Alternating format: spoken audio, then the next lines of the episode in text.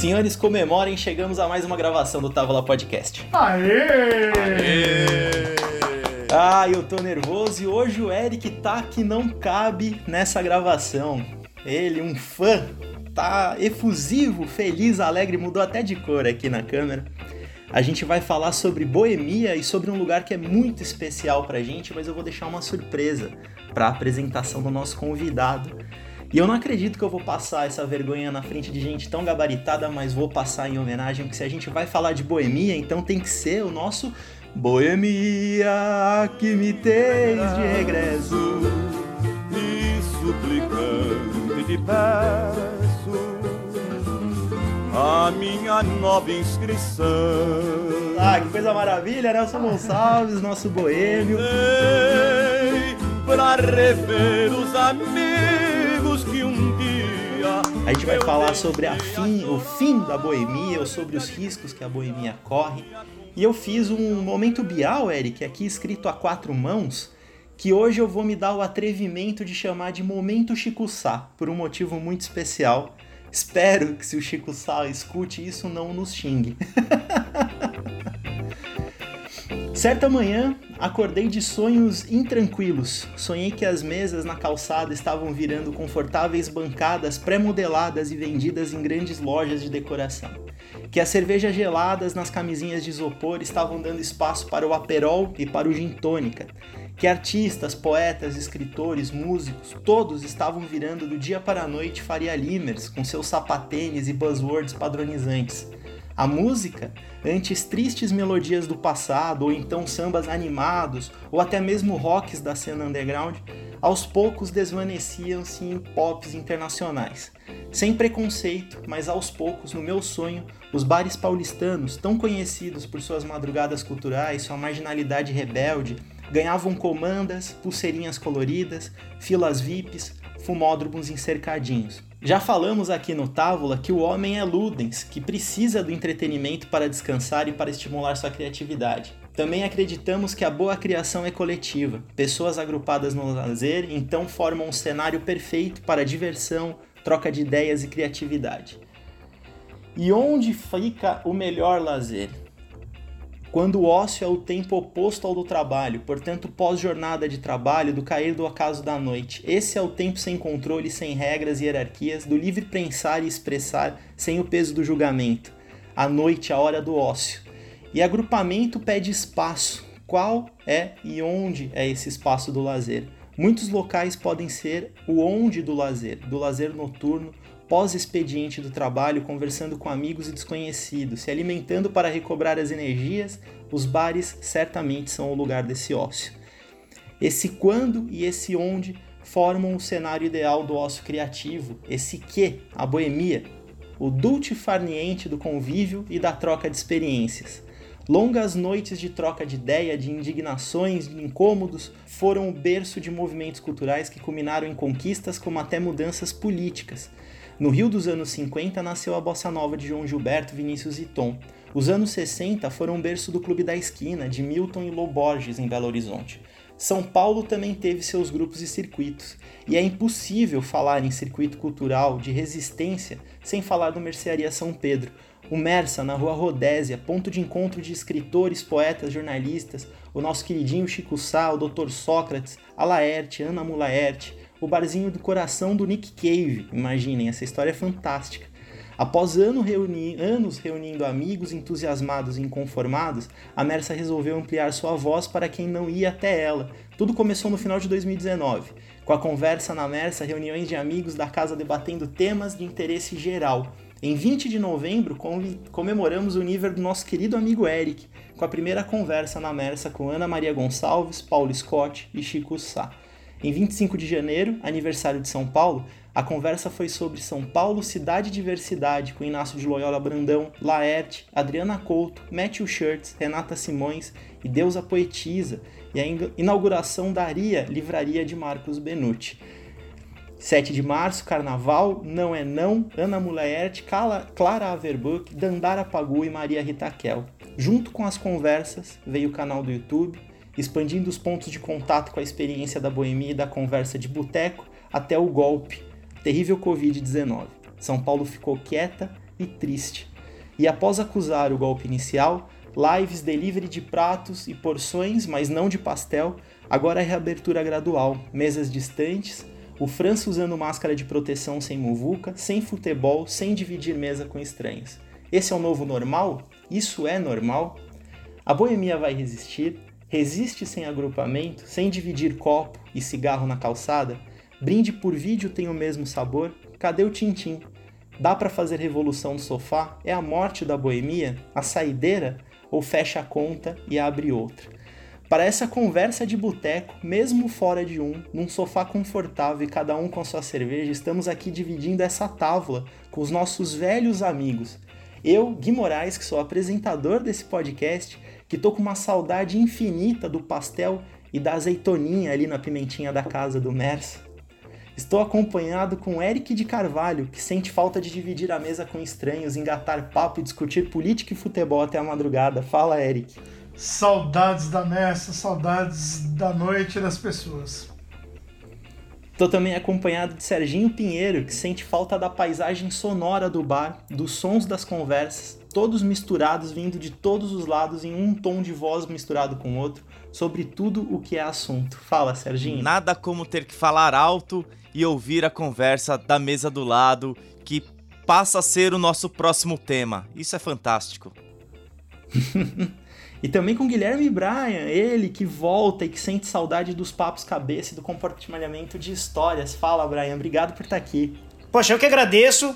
É, inclusive, enquanto você falava, essa abertura foi tão boa, Gui, que eu fui anotando num papel típico de, de bar, né? Que eu tenho aqui em casa, um, é, um lugar com guardanapos e tal, e foi notando nada melhor do que num bar a gente entrevistar. Eu já fiz muitas entrevistas no bar que a gente vai utilizando os guardanapos para marcar perguntas e tal. Então já fui anotando minhas perguntas aqui no meu, meu, no papel, meu papelzinho, no meu guardanapo. Acabou de Mas mostrar a televisãozinha. Televisãozinha, eu... cara. Papel TV, papel TV. Eu não posso ser injusto. Como toda boa criação de bar, esse texto, Brian, ele é 30% meu, 70% do Eric. É, essa vez eu me inspirei, cara. Tem que... Mas gostei do seu 30, viu?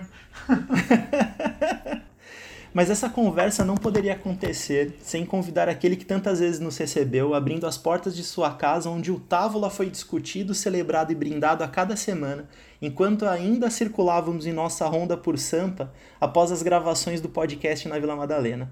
Marcos Issa Benucci, fundador da Mercearia São Pedro, a Mersa e Daria Livraria, uma livraria grudada na Mersa para o lançamento de autores independentes, para o fomento do circuito cultural de São Paulo, um, um personagem importantíssimo para gerações e gerações de escritores, poetas, artistas, cineastas.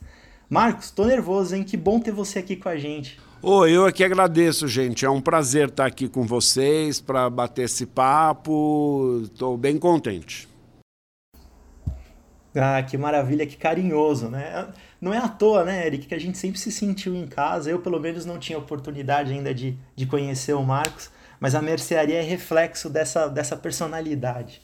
Eu acho que a gente pode começar, como sempre, e mais do que nunca agora, entrevistando um pouco o Marcos para ele contar um pouco da sua história, que é uma história tão ligada à história da vida cultural paulistana, né? Esse programa que vem na sequência, olha que coincidência, não é por acaso, né, Eric? De um, de um papo com Iberê Moreno, que falou sobre a história dos quadrinhos paulistanos, a história dos quadrinhos nacionais que com certeza é uma história que bebeu muito no, no Mersa, né? Marcos, como é que é essa? Da onde você veio, onde você surgiu, como é que você foi parar no balcão de bar e como que esse bar foi se tornando um lugar de passagem de tantos artistas? Então, a gente, né, família árabe, a gente veio da periferia de São Paulo, zona leste, do Itaim Paulista. E quando a gente mudou para cá, em 68, eu tinha 11 anos e já me considerava um veterano no, na mercearia, porque eu sempre tive vocação mesmo para comércio, sempre gostei de trabalhar com o público. E lá no Itaim eu já era responsável pela, por tomar conta das prateleiras, arrumar prateleira, esse tipo de coisa. E aí quando a gente mudou aqui para a vila, é, aí o meu pai estava um pouco cansado de mercearia, aí o bairro estava meio em construção. O meu pai sempre também já tinha um. Meu pai trabalhava com com os peões de obra. E o meu tio que trouxe a gente para cá deu a ideia de fazer o um material de construção, né? Aí o meu pai comprou um, um, fundo de material de construção e encheu aqui de material de construção. Madeira, prego, parafuso, arame, essas coisas. Tinha até privada. E aí o meu pai começou a vender essas coisas e eu montei um balcãozinho do lado, né? Para vender cerveja e cachaça. E aí é, o, as coisas de construção foi vendendo e meu pai não repôs. Então aí acabou virando bar e mercearia, por minha influência, né?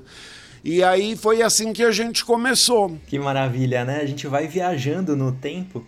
O, o Mersa fez 52 anos, né, de portas abertas. É, isso foi em 68. Esse ano faz 52 anos. É isso. Quer dizer, são cinco décadas. Imagina o tanto de gerações de pessoas que se encontraram, de livros que nasceram ali, de artistas que conheceram seus editores, enfim, de cabeças que se reuniram, né?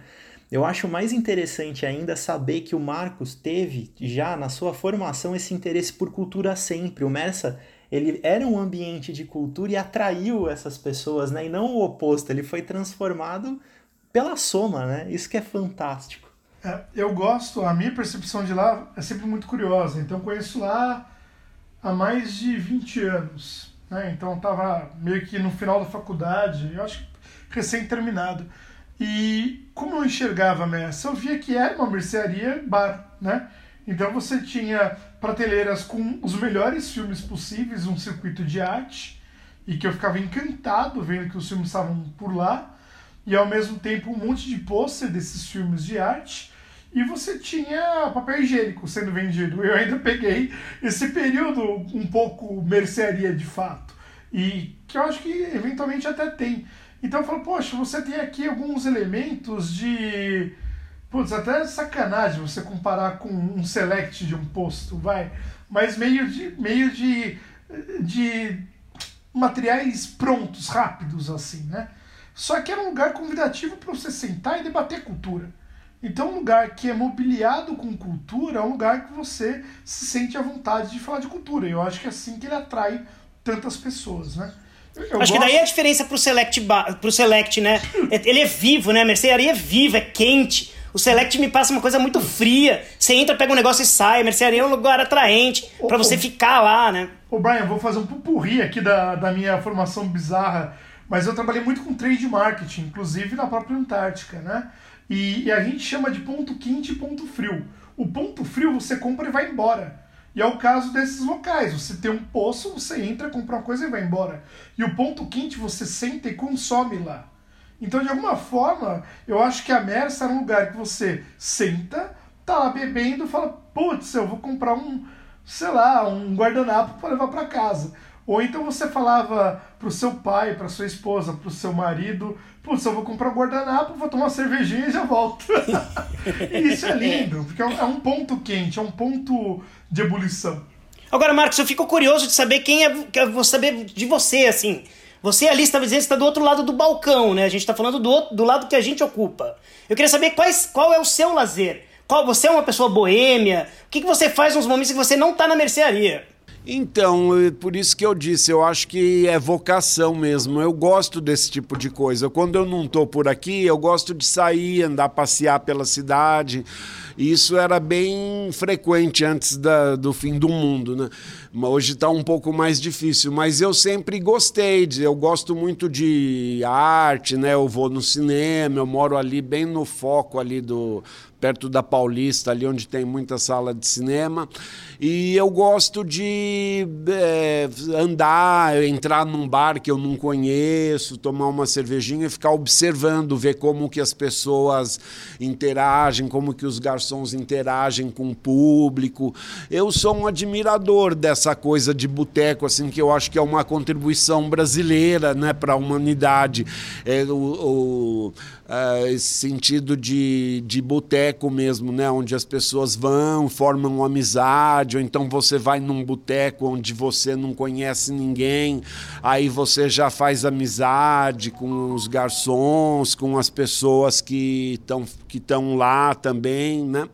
Eu acho que isso é um fenômeno assim tipicamente brasileiro e assim é o, é o que eu gosto de fazer, né?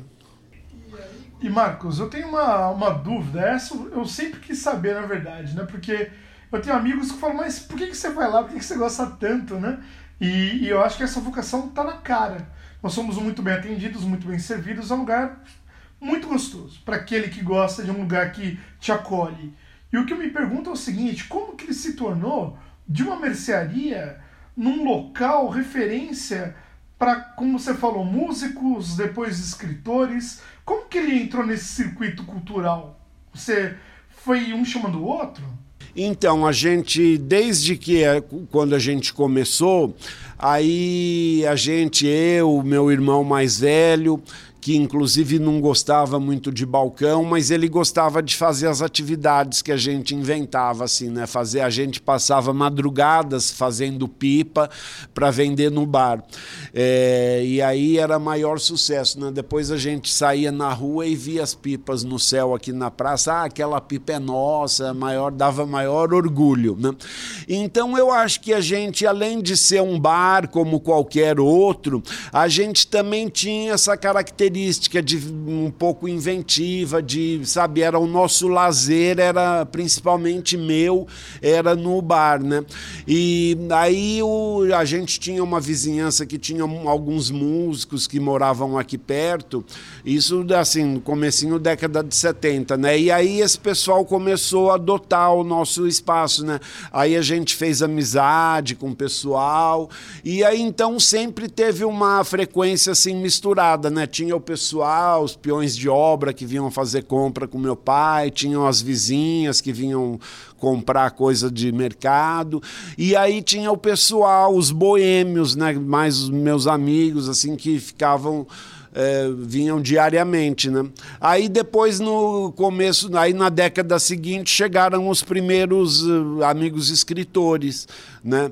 Então aí, né, foi veio a primeira leva do Reinaldo Moraes, o Mário Prata, o Matheus Schertz e o professor Tota, que era amigo deles, foram os primeiros que que frequentaram, passaram a frequentar aqui, ficaram amigos, né, meus, do meu pai e muitas vezes eles iam comer ali no pé para fora, que é aqui perto, né, depois da Heitor Penteado aqui, e, e almoçavam lá e aí depois vinham aqui para o bar para tomar mais uma cervejinha, uma cachaçinha. E esses foram os primeiros frequentadores, assim, é, escritores que vieram aqui no bar. Você vê que já faz mais de 30 anos, né? Eu, você vê o filho do Mateus, o Mateus já é avô, né? Eu lembro quando nasceram os filhos do Mateus. O filho do Mateus deve ter uns 38 anos, eu lembro quando ele nasceu. Também o Laer, a Laerte, né, que antes era o Laerte, é, vinha aqui no bar também quando os filhos dele eram eram pequenos, né? E hoje também já o, a Laerte já é avó, tudo. Então você vê, já é tipo terceira geração que, de amigos que frequentam o bar, né? Então isso é legal, é um, acho que é uma motivação. É. Agora acabou de chegar o Jorge Filiolini, que é da mais nova leva aqui de escritores, né? Ele foi trazido aqui pela mercearia pelo Marcelino Freire. E aí tem esse pessoal, né? O Marcelino, Joca Terron, Ronaldo Ronaldo Bressani, o Chico Sá, uh, uh, Andréa Del Fuego, é, Ivana Ruda Leite, e todo esse pessoal é, começou a chegar assim, início, da, da, da início do milênio né? Então aí também já chegaram com novas ideias de lançar livro, esse tipo de coisa. Aí depois esse pessoal já trouxe o pessoal que está agora trabalhando com a gente, né? O Jorge Filiolini, a Morgana Kretzmann, o Ian Oviedo, o Jarbas Galhardo, que estão fazendo a revista com a gente. Então a gente vem assim, num, né, eu acho que virou o habitar mesmo da gente, trabalhar aqui e conhecer as pessoas que estão na área de cultura, tudo é isso.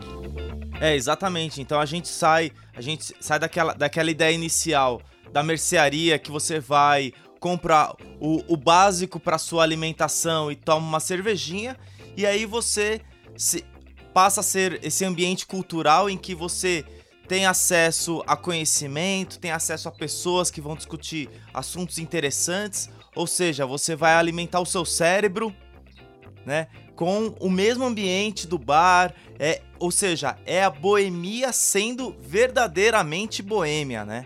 Então. Eu acho que eu vou, eu vou fazer o Matheus nessa, né, nesse episódio. Eu sou o mais novo. Eu comecei a frequentar bar em 2008. que eu tava ali saindo da faculdade, na verdade entrando na faculdade de jornalismo. E a experiência de conhecer a mercearia eu conheci por um amigo meu que coincidentemente ou não é cineasta, ele estava estudando cinema na época e ele fez o aniversário dele lá. E era aquela. Eu, eu cheguei no mercearia, eu tinha experiência, Marcos, desses bares que você citou, que são cenográficos, né? Para mim era isso a Vila Madalena, né? Eu não tinha conhecido a Vila Madalena nascente. E quando eu cheguei no mercearia, eu falei, caramba, que loucura. E eu fiquei perdido ali naquelas estantes. Achei um livro que eu procurava há muito tempo, porque tem muitos livros que só tem lá. Esses, esses redutos de venda de alguns livros, eles vão minguando, né? E eu nunca, desde então, fiquei menos do que meia hora no mercearia e sempre saí ou com uma ideia, ou com um livro, ou com uma ideia de filme novo para assistir, porque ele acaba sendo esse lugar de multiplicação, né? Então, aí no começo de, dos anos 80, aí também um amigo trabalhava com livro, aí ele tinha uns livros da Companhia das Letras, o Paulo Prado, que era amigo também do Matheus, do Reinaldo Moraes, esse pessoal, e aí ofereceu para mim, ó, tem uns livros legais de, de ficção aqui da Companhia das Letras. Aí eu peguei e falei, não, traz os livros. Aí montamos uma prateleira de livro. E aí a gente começou a trabalhar com livro. E aí, um pouco também no, no, no meio dos anos 80, aí os amigos convidaram para trabalhar no Cineclube Oscarito, que ali na Roosevelt, né? O cineclubes, o cineclube e o cinebiju antecedem o, os teatros ali na Roosevelt, né? Que vieram nos anos 2000 então, nessa época, eu comecei a trabalhar, né? Eu adoro cinema, tudo aí. Comecei a fazer um trabalho lá no Cineclube, né? De programar filme e tudo aí. Logo quando eu cheguei lá, eu tive a ideia de passar filme aqui em frente à mercearia. Aí a gente tampava aqui as luzes da rua, ficava um breu aqui na, em frente à mercearia e a gente passava em 16 milímetros, passava curta-metragens, né? A gente passava muitos filmes premiados, eh, passava filme de animação, trazia cineasta, então ficou um evento também. E foi a partir desse eh, dessa história que aí a mídia começou a notar, a gente eh, teve uma primeira matéria do programa Metrópolis, da TV Cultura, que também estava começando, né? E aí a gente também saía programação no jornal e era um barato aqui na rua, era uma festa. A gente fazia tipo uma vez por semana. E aí lotava o bar, o pessoal ficava admirado de passar filme, né? Então foi bem legal. Aí você vê, já faz mais de 30 anos, tem gente que até hoje ainda cobra, né? Ainda lembra que a gente passava filme. Eu falo, pô, Marquinhos, passa filme de novo. Aí eu falo, pô, agora, né, tem é só no celular tem todos os filmes, tudo, né? Então é outra história já hoje em dia, né? Mas nunca deixei de lado. Eventualmente a gente até já fez algumas sessões assim no, nesses últimos tempos. Eventualmente, quando tem algum filme, tem algum documentário da mercearia, assim, aí a gente pega e faz um revival dessa época que a gente passou aí alguns poucos anos passando o filme, que foi bem bacana essa época. E agora, agora, agora com o Covid seria fantástico fazer, poder fazer o cinema a céu aberto, né? É, podia também fazer, né, aqui na rua, que dá para ficar uma pessoa longe da outra. A gente é, agora tá num momento que a gente tem que ver o que que vai ser, né? Porque tá tudo muito incerto, né? As pessoas ainda estão com muito medo de sair na rua, mas é uma ideia, né? Eu penso aqui assim, né, na mercearia dá para o pessoal pegar um baldinho de cerveja, ir lá pro outro lado da rua, ficar isolado o pessoal sempre fala em passar filme, né? Eu estou pensando, né? Vamos ver que, que, como é que as coisas vão ficar, né? Nesse, nessa época assim tão incerta, né? Eu queria que você dissesse, eu sei que é uma pergunta até um pouco de complicada para você, mas dissesse para quem você daria, tipo, carteirinha de frequentador, é, assíduo, frequentador número um do do Mercearia. E, e se já teve algum momento que você teve vontade de tietar alguém, ou alguém que te surpreendeu, que estava ali pela admiração que você tem pela pessoa, enfim. Queria que você contasse um pouco sobre isso. Sim, sim. Eu, então, o, Nick Cave, ele hum, morou alguns anos aqui no Brasil, aí ele teve um filho, né, ele namorou uma moça aqui que morava aqui nessa rua, na GC, e ele morou algum tempo aqui perto, aí ele também gostou daqui, ele, a namorada dele morava aqui perto, aí ele passou, aí ficou amigo da gente, aí nessa época que eu trabalhava no cineclube, tinha o Peter Semper, um cineasta alemão que era amigo dele, e do Jonas Mecas, que é um velhinho que morreu acho que o ano passado, que era diretor do Museu de Nova York. Eles eram amigos. Aí o Peter Sempel trouxe um filme para passar na mostra do, de cinema do Leon Kakoff, né? E aí a gente eh, programou assim, a gente fez assim, é, naturalmente, a gente passou o filme dele aqui, porque o Nick Cave trouxe ele. E o Nick Cave ficou amigo da gente durante o tempo que ele morou aqui aqui. Né? Até agora, o ano passado, ele voltou no Brasil, apareceu aqui de novo. E, e, ele ficou amigo, ele sempre fala bem da mercearia, né? que é um bar que é do jeito que é mesmo, né? mercearia, porque é, é, porque é mesmo, né? não é que nem as mercearias que tem que são cenográficas hoje em dia, né? os caras contratam um, arquiteto para fazer cenografia, para virar mercearia. Nossa mercearia era mercearia mesmo, né? E o Nick Cave se sentia em casa aqui. Né? Na, na realidade é isso.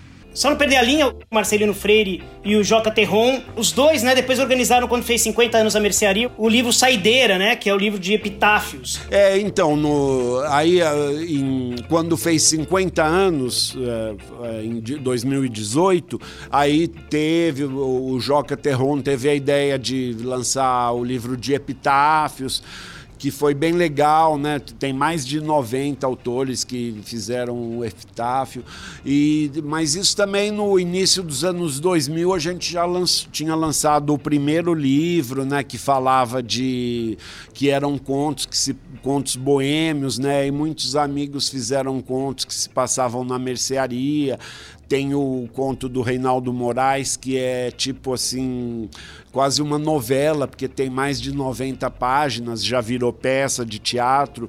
E era bem legal. Esse conto é assim: é todo o pessoal são as pessoas mesmo, reais, e só a personagem principal que é fictícia, né? Que ela vai no chama privada, porque é o banheiro da mercearia, né? Então aí ela vai no banheiro, aí cruza com o Reinaldo no balcão conversando comigo, é bem legal. Aí tem toda uma trama, e aí todas as pessoas são as pessoas mesmo. O Mário Bortolotto, a Ivana Leite, todo mundo aparece como sendo a própria pessoa e a personagem principal ele que criou. Eu achei uma ideia bem legal. Marcos, então vou aproveitar, vou querer juntar aqui as, umas, algumas perguntas em uma.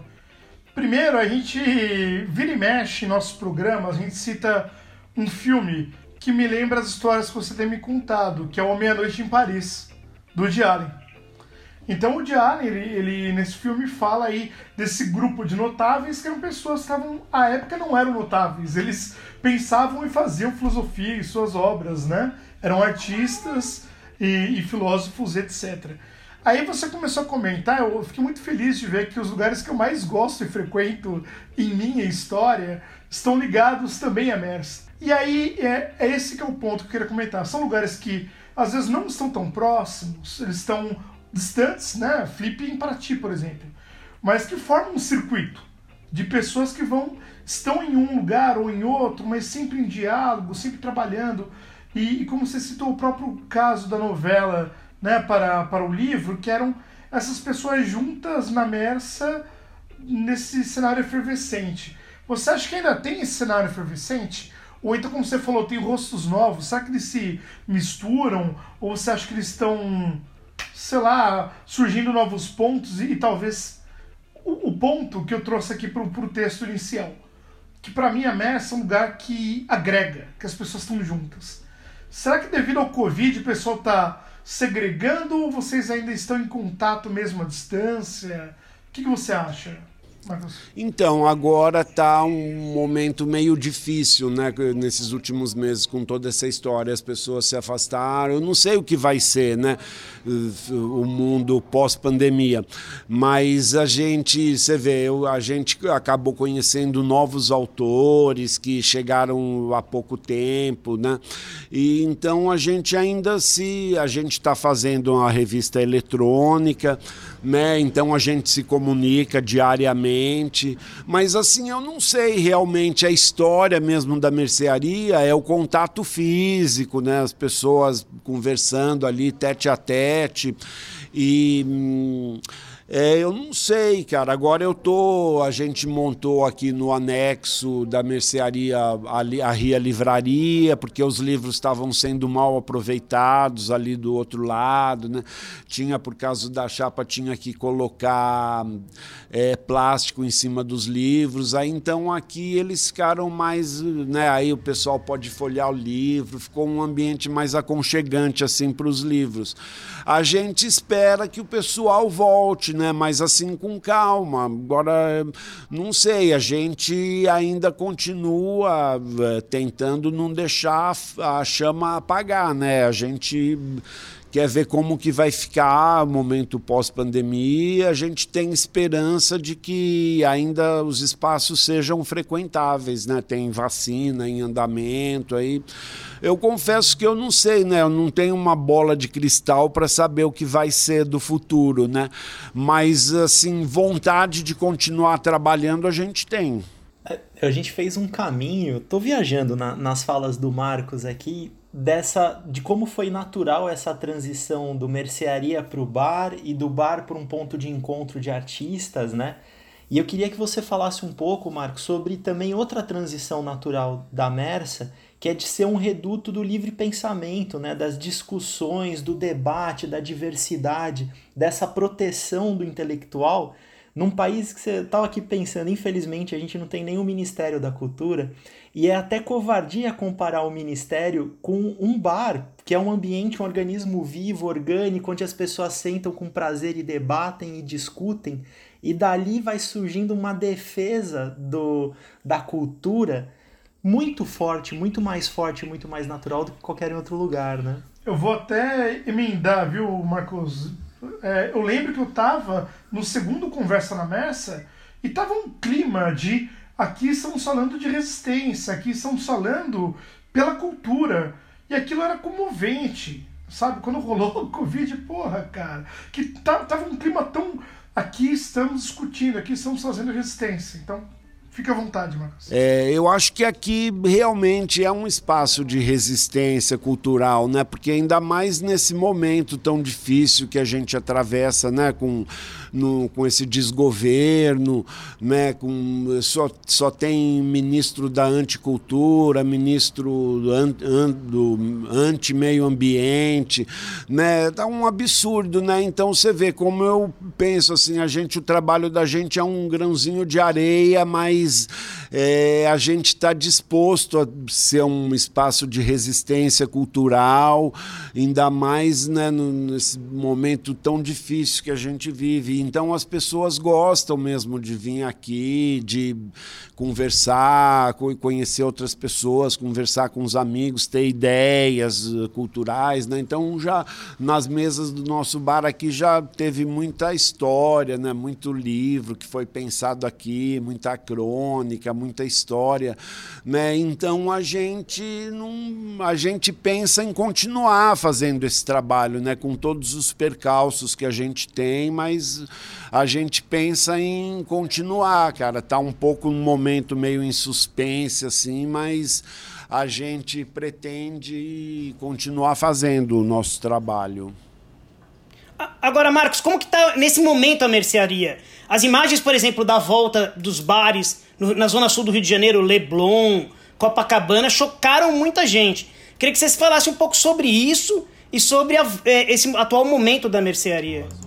Ah, o, é, no, lá aquela história no Leblon foi, né, os caras acho que é, tem um pouco a ver com o espírito carioca. Não sei, quando reabriu aqui, agora há duas, três semanas, eu acho que o pessoal aqui tomou mais cuidado, acho que não está tendo tanta aglomeração, mas quem sou eu para saber, né? Eu sei, aqui na mercearia tá rolando faz umas duas semanas, a gente está seguindo direitinho, não tem mais buffet, né? A gente está seguindo tudo que, que as autoridades eh, indicaram, né? A gente está tipo com um terço das mesas que é, das mesas que tinha, né? E você vê, eu tenho esperança, assim como tem aqui, o pessoal sempre teve a predisposição de ficar em pé, né? Então a rua aqui é ampla. Hoje eu até ouvi, uh, acho que em Minas, em Belo Horizonte, se não me engano, os, tem gente sugerindo é, fechar ruas para os bares poder não ter tanto prejuízo e botar calçada, botar a mesa nas, na, nas as ruas que estão fechadas. Eu falei, nossa, o pessoal tem tudo quanto é tipo de ideia mesmo. Né? Você vê, a nossa rua é um pequenininha aqui, é só um quarteirão, né?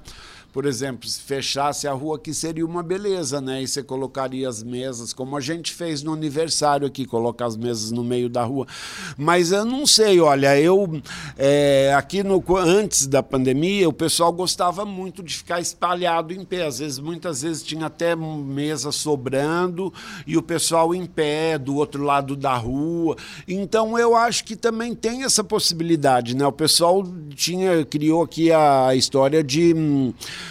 é, é, ficar os amigos com um balde de cerveja conversando em pé.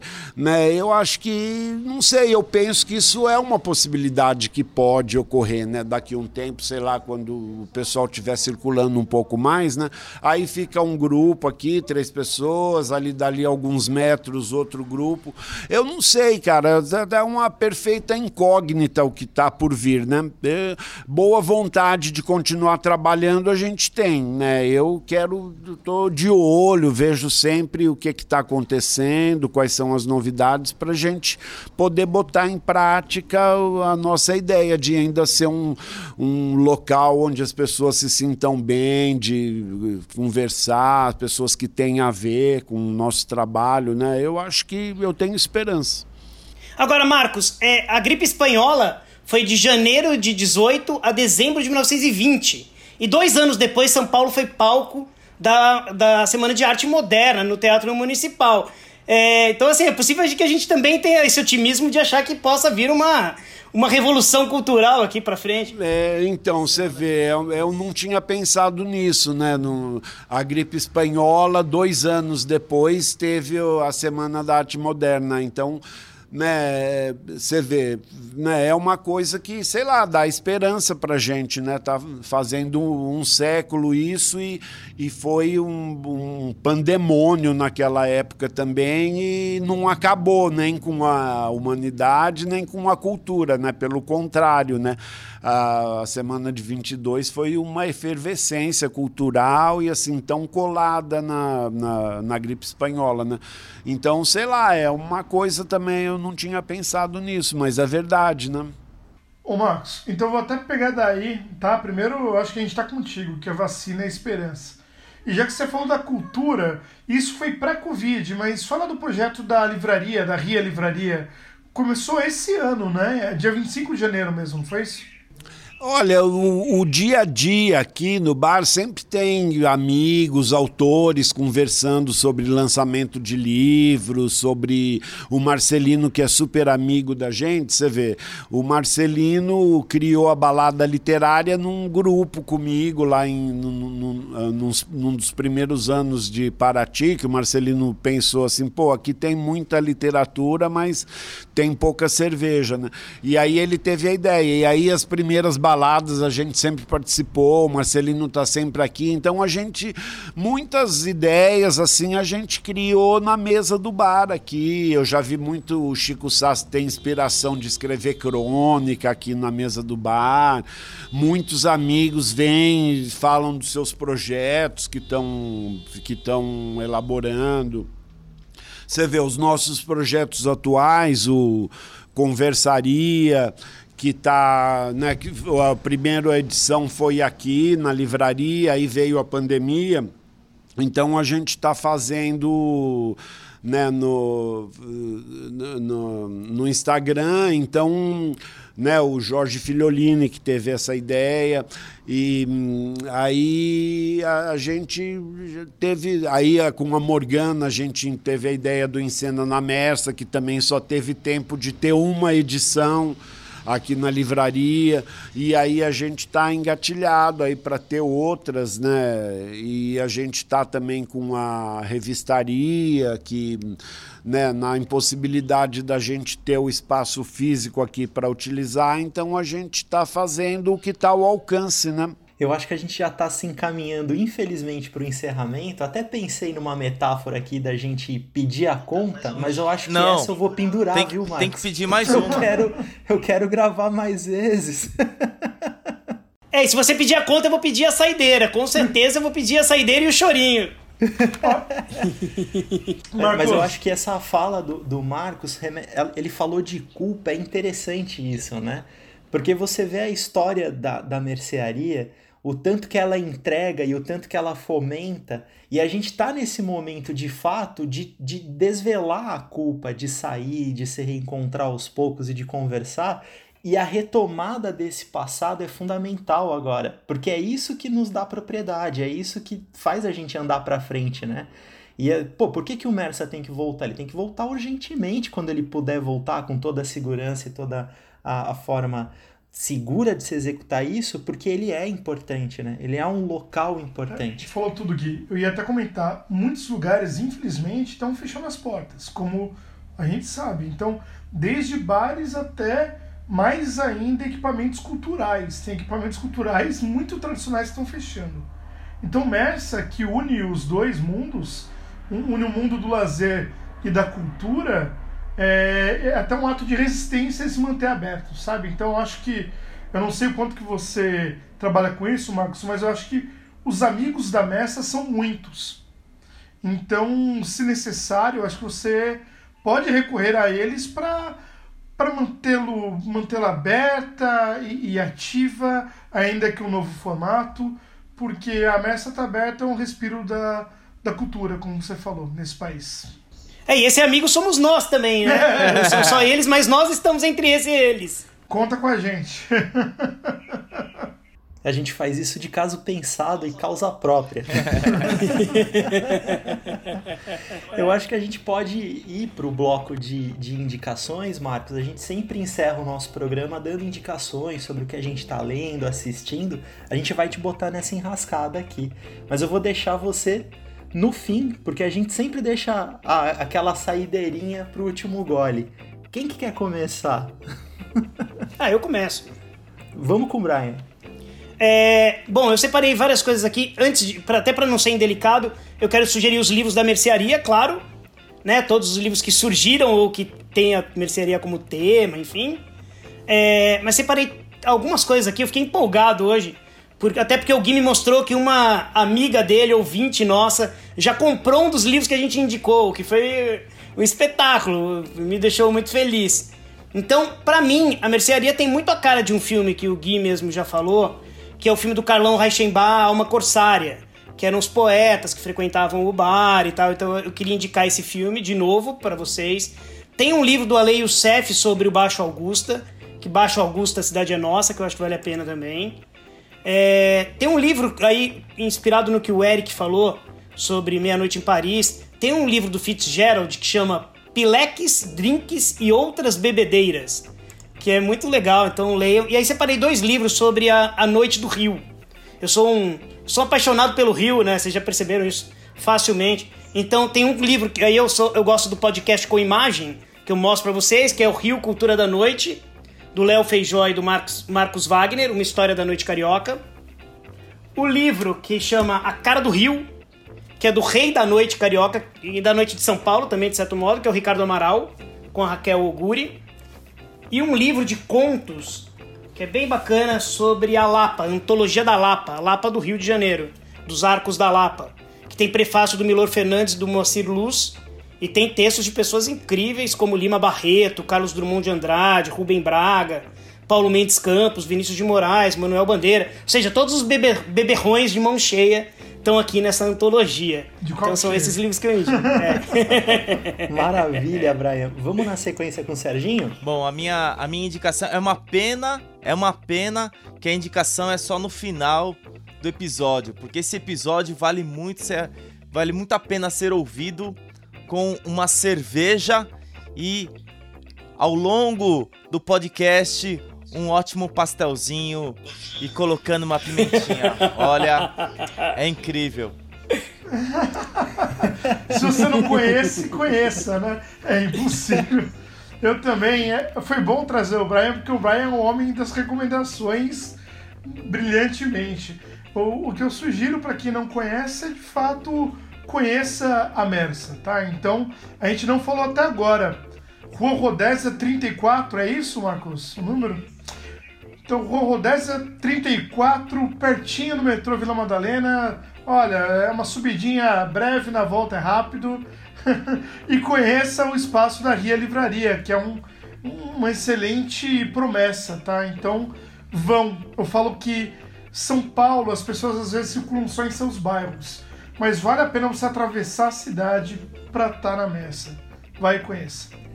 Eu quero, antes de liberar as indicações do Marcos, eu quero fazer duas indicações. Eu não quero ser indelicado, o Eric foi meu professor por muito tempo na pós-graduação, mas a lição, Eric, que eu vou levar para sempre no coração, e eu já falei no outro episódio, é da azeitoninha da pimenta caseira do Mersa que ela é ali o ouro daquela coleta. Então, no pastelzinho de carne não tem nada melhor do que você caçar a azeitona ali com a colherinha e jogar. É, é, o melhor ensinamento que eu tive, Eric, dentro de todos os outros, né? Obviamente. Mas eu quero pagar uma dívida. É, eu conheci a Mersa através de um amigo meu que eu citei, que é o André Dib. Ele é jovem, ele é cineasta, enfim, ele tem a minha idade. E na ocasião ele estava lançando o seu primeiro curta, que é o fim do filme, um curta que foi premiado, saiu em vários festivais aí. E eu queria pagar essa dívida, já que ele me apresentou a mercearia, de que vocês corram atrás do curta dele. É um curta que fala sobre videolocadora, sobre o cinema, sobre a transformação desse consumo de cinema. Talentosíssimo, um cara interessantíssimo. Eu tenho certeza que em algum momento a gente vai conversar numa mesa da mercearia novamente sobre cinema. Marcos, então, uh, olha, eu, eu como, né, aí o pessoal até falou de cinema, eu, a minha dica é relacionada ao cinema, você vê, eu como um grande admirador de muitos cineastas, né? Tem um cineasta brasileiro que está um pouco esquecido e foi um, acho que o cineasta mais prolífico de, da, do, da, da, do último. Da, o cinema tem um século de vida, né? Mais ou menos, grosso modo. Então, é, o Walter Hugo Cury, ele de 60 a 90, ele fez 28 longa-metragens, né? Trabalhou com os maiores atores e atrizes brasileiros e hum, trabalhou com muitos atores vindos da porno chanchada, que eram atores meia boca e ele conseguia extrair o máximo dessas figuras. e principalmente o filme dele que é de um ano emblemático de 64 o A Noite Vazia é um filme belíssimo em branco e preto com a Norma Bengel assim super linda e super eh, eh, talentosa. E esse filme em particular mas todos os filmes dele eu acho que considero essa que é a minha dica, né? Você vê um filme por ano, né? Hoje em dia os nossos grandes cineastas, né? Eles têm três, quatro filmes, né? Estão aí no meio da carreira. Então esse cara ele conseguia a média de um filme por ano e eu sou grande fã dele. Queria falar aí para a geração de vocês que são mais novos, não são dessa época, né? Porque ele parou de filmar em 90, né? Vocês estavam nascendo aí. E, então a minha dica é essa, o Walter Hugo Cury. É, e eu encerro esse programa com o meu sentimento de quando eu vou embora do Mersa, que eu consumo muito podcast, então eu coloco o fone no ouvido, coloco um play num podcast, ando até o metrô Vila Madalena e volto aqui para a Zona Sul de São Paulo, onde eu moro. E eu vou ficar muito feliz se algum ouvinte fizer isso nesse mesmo trajeto, ouvindo esse Távola, que com certeza vai ser uma companhia ideal para todo mundo no retorno do Mersa. Marcos, mais uma vez, muito obrigado pela sua generosidade. Foi um programaço. Eu sou sempre suspeito, eu sempre falo que é o meu favorito, mas eu juro que agora é verdade, esse é meu favorito. Pô, gente, eu que agradeço. Você vê. É, ainda mais nesse momento né, de tanta insegurança, é, ter conhecido melhor vocês. Aí, pessoal, vocês falaram que vieram aqui no, na, nos últimos eventos, né, no fim do ano. E aí eu fico bem contente, cara. Isso só tá participando aqui do podcast de vocês já é mais uma motivação para a gente se animar e continuar tendo energia para para enfrentar os obstáculos que estão aí, né? Então eu fico, eu sou grato a vocês por terem lembrado da gente. Espero que tenha ficado bom aí, que seus ouvintes gostem. Tá bom? Obrigado, viu? E só para lembrar a todos, então, Mersa fica ali na Vila Madalena. Visitem, conheçam a livraria, vale muito a pena. É um lugar, é um passeio cultural além de tudo. E levem seus amigos e frequentem esse espaço que é tão caro para o Brasil e para São Paulo, né, para nossa cultura paulistana. Senhores, esse foi o Távola Podcast, um podcast produzido pela Távola Co editado pela MS Produção Sonora com a ajuda do Serginho Pinheiro, participação de Eric de Carvalho, Guilherme Bryan, Serginho Pinheiro, eu Gui Moraes e agora o nosso querido Marcos Issa de Noite. Até a próxima, pessoal!